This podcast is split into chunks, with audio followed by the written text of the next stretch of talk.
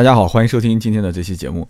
那么又如约的和大家相见了啊！好，这个开场白好像有点老套啊。今天呢，其实这期节目也就是我在说整个啊车型啊所有的车系当中的第一轮大循环的倒数第二期啊。我上一期节目说过，下一期节目呢，我们就说超跑啊，我们说跑车超跑。那么这一期呢，我们就把这个除了超跑以外的啊，我们就按我这种。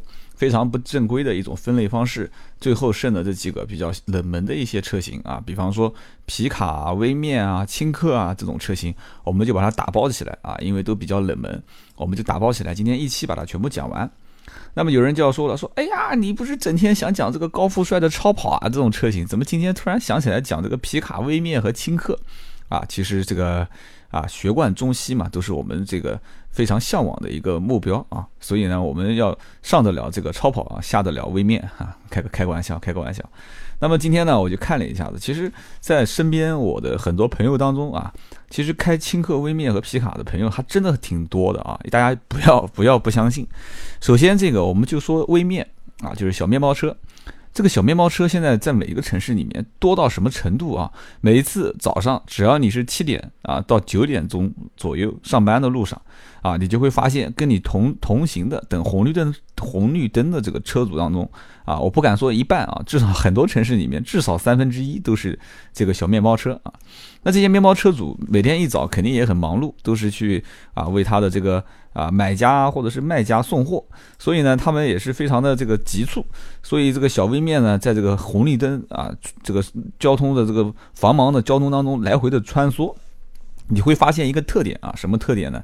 就是这个微面啊，它这个变道抢道会非常的容易啊，只要这个面包车想抢你一股道，那简直是太简单，只要你你就是多少年的几十年的老司机，你跟他讲，你说我跟你硬瘪。啊，有的时候你还不一定能瘪得过他。有的人就说：“哎呀，这难道说我的技术不行吗？”啊，今天要给你稍微分析一下，其实并不是你的技术不行，而是你注意看啊，面包车是应该是讲在我们所有路上行驶的车辆当中啊。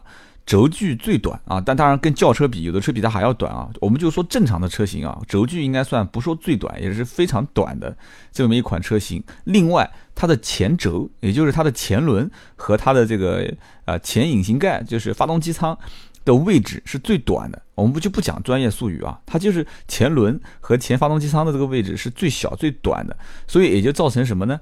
你想一想，它的轮子就像这个。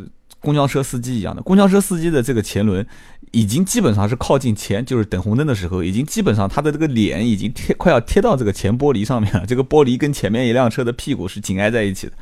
那么面包车它不但它不但吸收了这个公共汽车的特性啊，它的前轮和的这个这个前引擎的这个位置靠得非常近以外，它的车身的。轴距又非常短，所以它会有一个什么样的效果呢？它转弯的时候车身非常灵活啊，它非常灵活，它只要想变道，稍微方向盘轻轻一带，它就可以变道变过来。而你开的车，绝大多数，我想啊，都是一些轿车啊，对不对？你前面还有那么长的一段空间啊，从你的驾驶舱到你的仪表台，再到你的前面的引擎盖，甚至引擎盖有的人前面还会再有一些什么 零零碎碎的东西。所以你想跟面包车进行抢道啊，我觉得首先你在硬件方面你就已经啊不占优势了。然后你再说你的技术不怎么样，这些人常年在外送货啊，朝九晚五哦，不对，应该是朝五晚九啊，而且常年都是穿梭于红绿灯之中啊。嗯，这个买方讲说啊，你几点钟怎么还没到啊？你再不到，我钱不给你了。他必须得锻炼出这样的一番本领啊，所以你跟他们讲道理是没有理由的啊。这个我们开个玩笑，所以其实面包车。还有包括为什么很容易看到面包车翻车，也跟它这个特性有关啊。从从一些高架桥下来，或者从一些这个高速公路上面下来之后，面包车呢，有的时候因为刹车刹的制动点比较晚，就是已经到了这个急转弯的转弯口啊，或者说他的这个 这个当时比较自信啊，觉得自己驮了一车货，车身比较重，底盘压的比较低啊，可以当赛车来开啊，腾云拓海，可以漂移啊，飘过去。但是呢，实际上它真的是飘不了啊。首先一点就是它的这个方向盘确实它的前轴比较短，再加上它整个车辆的这个车身长度和轴距都比较短，所以它很容易就直接一个方向盘一打完，哇，车子就飘过去了啊！我说的飘过去就是倒在地上飘过去了啊。所以说这个面包车确实也很危险。所以今天呢，在所有的节目听众当中，如果确实是有开这个微面的啊，我个人建议啊，所有的时速尽量控在八十码以下。尽量控在八十码以下啊。然后呢，另外一个，如果说上高速的话，有的人讲说，我上高速是。我开的速度一百一百二，有人经常听到两个面包车司机吹牛逼啊！我上次开到一百六啊，那个说一百六，我上次开到一百七十五啊！你说我信不信？说实话，我信啊！只要你有这个胆，油门使劲踩啊，车子都快散了，你也能开到这么高的时速。但是呢，有一点，一旦前面发生相关的紧急情况的时候，你我相信多百分之九十九的人肯定是要动方向盘，只要你稍微动一动方向盘，你的车直接就飞出去了，这是百分之百毋庸置疑的啊，毋庸置疑的。包括包括所有的拖货的车，包括渣土车，包括那种厢式货车，只要车身上有很多的非常重的货物，我的个人建议就是：第一，不要在它前面开；第二，不要在它后面开。在它前面开，它有的时候你要如果发生紧急制动，它刹不住的，它那个刹刹车的制动盘。所能承载的这个制动的距离，包括它的制动的这个刹车的阻力，一般正常的话就是它不超载的情况下的这个重量，你要知道，你要知道，所以很多的大货车上路都是超载的。那为什么不能在它后面？有些车子拖的是钢筋啊，有些车子拖的是那种长的拖挂物啊，它只要一刹车，万一捆绑捆绑不利的话，那直接后面这辆车，我我不敢想象，我就不往下讲了啊，我就不往下说了。反正就一句话，离这些车子远一点啊，哪怕你靠它侧道。也不要跟到它后面或者在它前面，尽量是远离它啊。所以呢，今天我们讲到这个微面皮卡，包括这个轻客，其实这个微面当中，有些人讲说，那你给我推荐一些品牌啊。其实真的微面，你其实不用需要我去推荐。买这些车型的人，你想四五万、三四万，就是为了拉货回本啊，就是为了去啊奔小康的啊。这一说到就讲到长啊东风的小康啊。其实他们在选择这个车型的时候。老百姓的眼光是雪亮的，你只要上网随便点点，你就看最热的啊，卖的最好、上牌量最高的是什么车啊？或者你看一下马路上面买的人最多的是什么车啊？你就可以选择你现在需要的是哪一款。相反，其实，在整个的。这个微面的这个所有的车系当中，其实我个人觉得啊，它配置这方面并不是它的关键点，而是一个是对于它的排量，因为你有的时候拖货确实对于车辆的这个排量来讲的话，还是有一定要求的。所以有的人是选什么一点四啊，如果再小一点，有的人选这个可能再小，有的人就拖不动了，一点一排量的，一点零排量的，一点二排量的。但是呢，这个怎么说呢？一定要自己。其实我不晓得面包车有没有试驾啊，一定要自己还是找一些周围的其他店的老板说，哎，在小微面借我开一台，你开一开自己试一试啊，觉得这个动力够不够啊？你拖货啊，或者是我想微面应该没有人是上下班代步啊，你还别讲，我还真遇到过上下班代步开微面的啊，这个一般正常很多人很难理解。当时这个 我又要开始讲故事了。当时是因为这个哥们儿，他当时也是非常奇葩的一个人啊，经常喜欢有一些突发奇想。他心想，他说：“哎，我们这个公司离得比较远啊，就离市区比较远。然后很多的一些人天天都是挤公交车，公交车又是很长时间才会有一班车。然后他当时准备整一辆二手车来开。他后来想了想说：，哎，我不如这样子。而且他们那个地方还没有黑车，当时还没兴起，你知道吧？他说：你不如这样子，我花个花个五六千块钱，我去买个二手的微面，然后我每天上下班，我一个人只要两块钱，然后带我把他带到一个最近的地铁口。”哎，这样的话，我不很快就把钱挣回来了吗？我跟你讲，这哥们儿真的是敢说敢做，他真买一个微面去上班去了，然后每天上班，然后上完班，这个上班他没办法带嘛，他这个路线确实也赶，他本人也懒啊，都是掐到时间上班，然后下班的时候，哎。他就在这个园区的附近啊，就绕一圈，然后就挨着这个这个这个这个公交车站，说：“哎，哥们儿，我我我也在附近上班呢，我的车带人，两块钱一个啊，带你们去地铁站。”你还别说啊，没一段时间，他真的带了不少稳定的客源啊。一辆车啊，自己上面把这个稍微的这个改造一下，除了他原始的那几排座椅啊，两排座椅。又加了几个小板凳啊，就跟那个黑车一模一样 啊。后来他最后还是换了轿车，但是据我了解，他后来开那段车开的那段时间呢，就是那个小微面也挣了不少钱，但挣不了大钱。我估计那个车的本也基本上挣回来了啊。他后来非非常潇洒的就把车给卖了啊，好像换了一辆轿车，确实是这样子的。所以说，在选这个微面的时候，我没有太多的品牌给大家推荐，但是有一点就是不要去选太冷门的车型啊，尽量就是在什么长安啊，这个这个。东风啊，我也说不太出啊。反正哈飞，哎，哈飞路宝不错啊。还有看过有些人开一些什么凯瑞啊，凯瑞汽车，其他的一些车型，我觉得像合资品牌，你估计也不会选啊。包括像国产的品牌，像一汽啊、一汽嘉宝，都是比较响当当的一些牌子，在马路上面开的也很多的。再说退一万步来讲的话，即使这个车子给你开出很多的问题点啊，很多的毛病，没关系，修嘛。小微面的这个配件非常便宜啊。像我们周边有一些小老板，就是开百货生意的，有的时候去买包烟，跟他们聊天，人家是零四，嗯，零二、零三、零四年的一些车，开到现在，到目前为止十几万公里了，那不照开吗？对吧？你问他有没有毛病，人家老板给你说几几个小时都说不完，说哎呀，这个门又拉不上，然后这空调又不又又不出冷风了，然后又是什么座椅摇摇晃晃了，然后这个变速箱也出去换过，然后也不是换就是维修了，然后又是这个发动机当时抖了，他也说不出什么问题，反正每次有问题就找一个就附近的修理厂去修，修一次也没多少钱，他也能接受，因为他是回本嘛，对吧？修一次花一千块钱，过几天可以帮别人卖两条烟，就把钱挣回来了。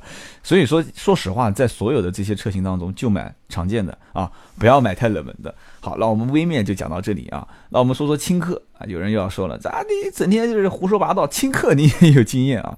你还别讲，轻客的经验从哪里来啊？首先一点啊，就是本人就职的企业，当时就有一个选择，当时就想买一个考斯特啊，也有人讲叫科斯达，这个车子呢。应该怎么讲呢？是属于就是官车啊，就很多的国家领导人，包括地方领导去视察都会开这个车。这科斯达呢，我们叫考斯特啊，就是这种车型。它有个什么好处呢？第一个，它开车的人觉得这个车，特别是柴油版的动力很足啊，汽油版的现在卖的也比较好。另外一个呢，这个整个车型毕竟是丰田啊，合资品牌，各方面质量也比较可靠啊。第三一个配置各方面呢也比较适合啊，它有的时候它前排在主驾驶的后面会有一个小方桌子啊，有些人他就是专门在定制的时候就会把这个桌子放在中间，然后两排座椅面对面。啊，这样老板之间就可以讨论一些公事啊，其实根本就不是这样子的吧，肯定是出差打牌了是吧？然后呢，还有一些是可以根据你的个性化定制，所以呢，当时丰田的这一款就是我们叫考斯特，但是我看官方叫科斯达，不管了，反正就是这么一款车卖的一直都非常的好。但是轻客实际上还会有一些车型，我们也会去见到，比方说你像我出去旅游的时候。我就会跟司机聊天啊，我是属于那种比较啊，就比较比较能这个侃侃大山的这种人。我一般喜欢坐在这个这个司机的后面，或者是副驾驶的啊，副驾驶一般是导游，就是副驾驶的后面那一那一个座椅，我就跟他聊。然后我最近就看过一些什么稀奇古怪的事啊，其实也不算太稀奇古怪啊。啊，我前段时间是遇到了一个这个叫九龙汽车，这个车子呢，当时买回来还时间还不是很长。然后呢，我就问他，我说当时为什么选这款车？然后他就跟我比了很长的一段时间的，就是他选车的一些经历啊。说综合来讲的话，这个车子从啊发动机的动力啊，到这个整个配置啊，到开起来的感觉，他觉得这个价位还是非常对得起这样一款车。然后另外呢，这个车子他们也也是用来回本的嘛，对吧？所以说太好太豪华也没用，只要四个轮子能跑就行了，主要还是拼配置。嘛，对吧？拼动力，实际上司机看中的更多的还是动力，因为毕竟这种轻客有个空调就可以了嘛，对吧？你这个音响包括什么 其他都无所谓，这彻底无所谓。所以轻客在选择的方面呢，其实我个人呢也没有，确实没太多的建议。但是呢，有一点，首先问问开车的司机，而不要问付钱的人。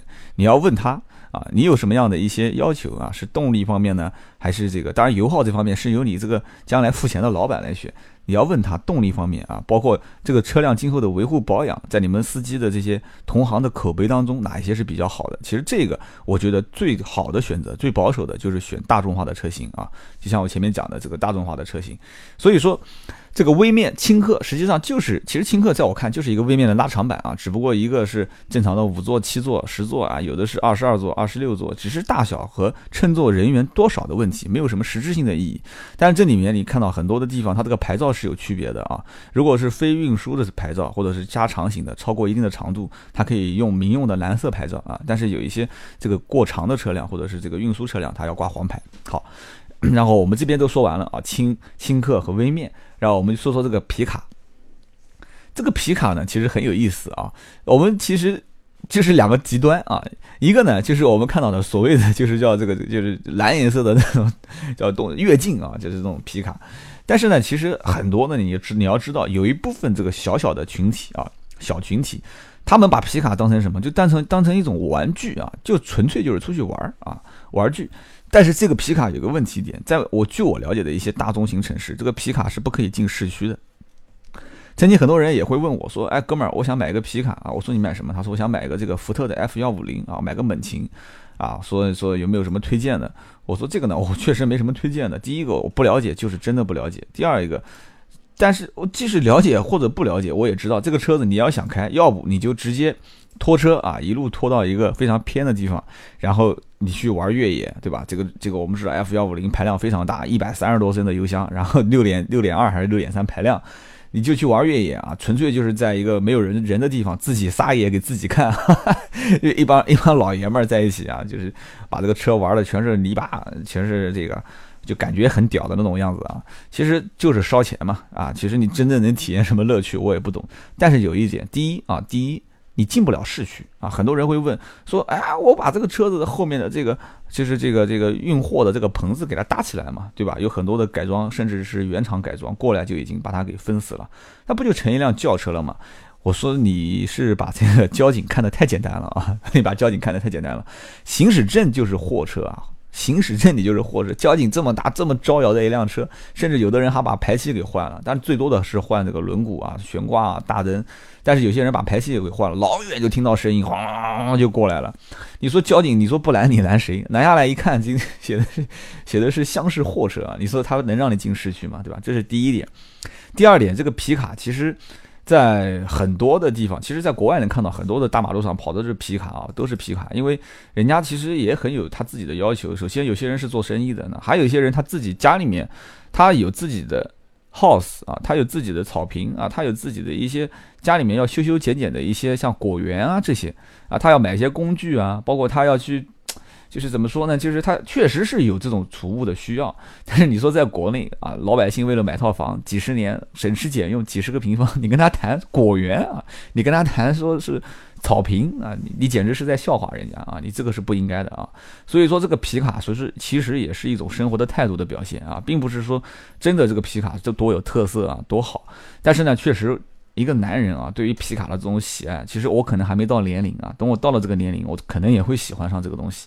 而且我估计，可能在中国这个市场里面，皮卡这个车型是绝对是无可替代的。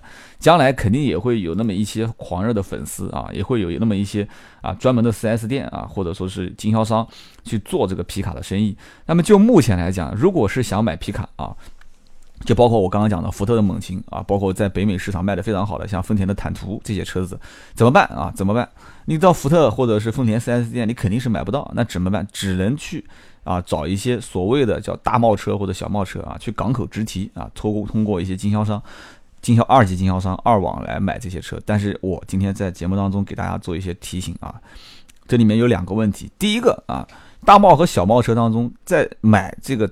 不管是坦途还是福特的幺五零啊，猛禽这些所谓的从国外啊进口到国内的车型，一定要跟他把合同条款谈清楚啊！我一定要是注意是正规公司，千万别是今天把定金付了，说啊这个车子啊怎么说也要七八十万啊，你怎么也得交二十万定金。好，你交二十万定金给你开个收据，结果你再过个一个月，他说你要等等两个月，你过一个月过去一看，整个门面房都关了，你去找谁谁都找不到。4S 店，你说关门 这个可能还比较少见啊，但是这种小的二网的门面房想关随时都可以关，对吧？所以说这个付定金是一个非常让我觉得让消费者你一定要提高警惕的地方啊，少付一点一两万块钱，骗了就给你骗了无所谓，但是你给我把车订过来啊，看到车我给你钱。但是有的人就说呢，可以我看车给钱，我告诉你看到车也别把钱全给完，为什么？因为这里面还涉及到一个港口提车的上牌问题啊，很多人说啊，哥们儿给你包牌。妥妥的呀，对吧？两千块钱给你直接把牌上路啊，上好上路。我告诉你，有人能做得到，但是有些地方的人他做不到啊。为什么呢？第一，大贸车、小贸车，你没有什么严格的规定啊。你你说关单啊，或者说这个车辆一致性证书，可以造假的嘛，对吧？这个东西不就是一张纸嘛？对不对？钱入到我的口袋，我管你这些东西呢，对吧？所以很多一些黑心的商人在做大贸小贸车的时候，当然现在越来越少见啊，绝大多数还是做正规生意的。所以今天听到节目的有一些做二级经销商的，你别骂我啊！哎，我说的是个别现象。我今天在节目当中首先提到啊，个别现象。所以你在做这个皮卡，这个消费的时候啊，你要消费买皮卡的时候，一定要慎重啊！特别我还会遇到一些熟人宰熟人啊，甚至于是熟人骗熟人啊，骗完拉倒，你反正我这个几十万进我口袋了，车子你也拿去了，但是这个我就是上不了牌，就变成黑户啊！所以说一定要等他把最后的牌照给你上完啊，然后我再把钱全部给你付清。你说这种可能性大不大？因为你没给钱，对方给你开票嘛。我我觉得是不大，但是你一定得跟他谈，不谈你就维护不了你自己的利益啊。但是你谈了，你抓一些主动权在手上，这样子才可以跟可以跟他去去去，最终安安全全的把啊，当你拿到行驶证和登记证书的那一刻起啊，恭喜你正式的成为了一个。啊，中国比较少数的这个皮卡的爱好者，皮卡的司机。但是这里面这里面又要讲一个非常有意思的事情了啊！等到你去皮卡上牌的时候，你会发现啊，其实你这个皮卡上牌的这个这个所有的路线是跟哪个一样的呢？就跟这个越境的卡车一样的啊！甚至有些地方是强制性的要在这个尾灯的上面啊。车上要贴一圈防光，就是这个反光标志啊，就是那种大货车或者是这种，这个这叫叫叫叫渣土车贴的那一圈标志必须得贴，不贴罚款啊。然后另外要在主驾驶和副驾驶的门上面要贴一个车辆载重多少公斤。你愿不愿意？你告诉你，你不愿意，强制性必须得喷啊，喷在你的副驾驶上面，让你玩去吧啊，你去玩啊。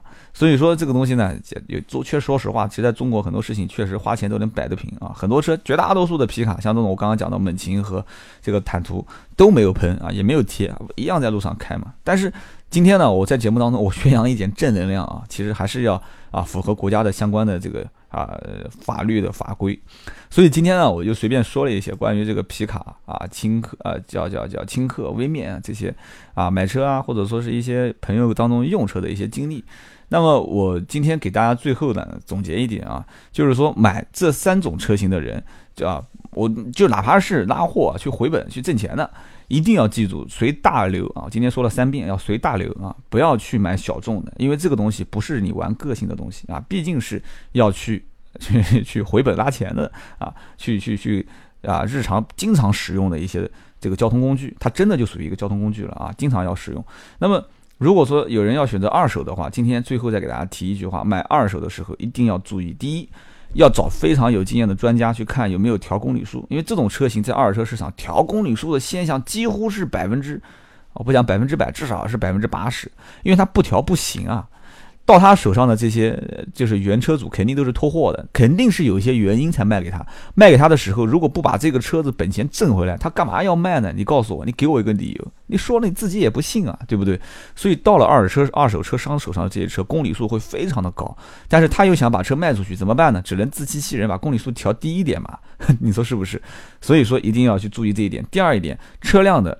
其他的东西都可以不用管，哪怕门关不上了，灯不亮了啊，什么都可以不用管。但是有几样东西是一定要看的：第一个，刹车系统有没有硬伤啊，或者是损坏啊；第二一个，发动机变速箱有没有做过大的一些啊，就是就是维修啊，或者是更换啊；第三一个，其实这很简单，转向机构这些，包括大梁啊，结构性的有些没有损伤。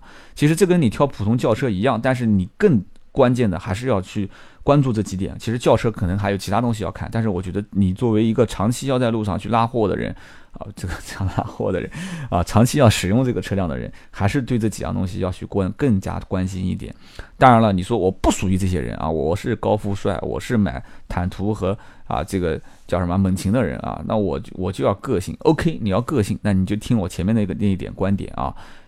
4S 店正规渠道买不到啊，通过港口买车我也支持，但是我支持你的同时，一定要记住警惕，再警惕啊！合同条款要签死，定金尽量少交，最后上牌之前再留一部分款在手上啊！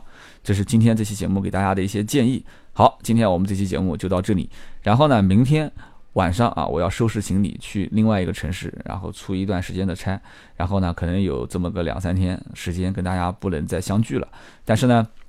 我明天晚上会尽量啊，把我的状态调整好，说上我啊，这目前第一阶段啊，就用比较流行的话讲，就叫第一季啊，这个吃人说车第一季的最后收官之作啊，我们的路面上经常能见到的跑车啊，超跑。好，今天感谢大家的收听，我们下期再见。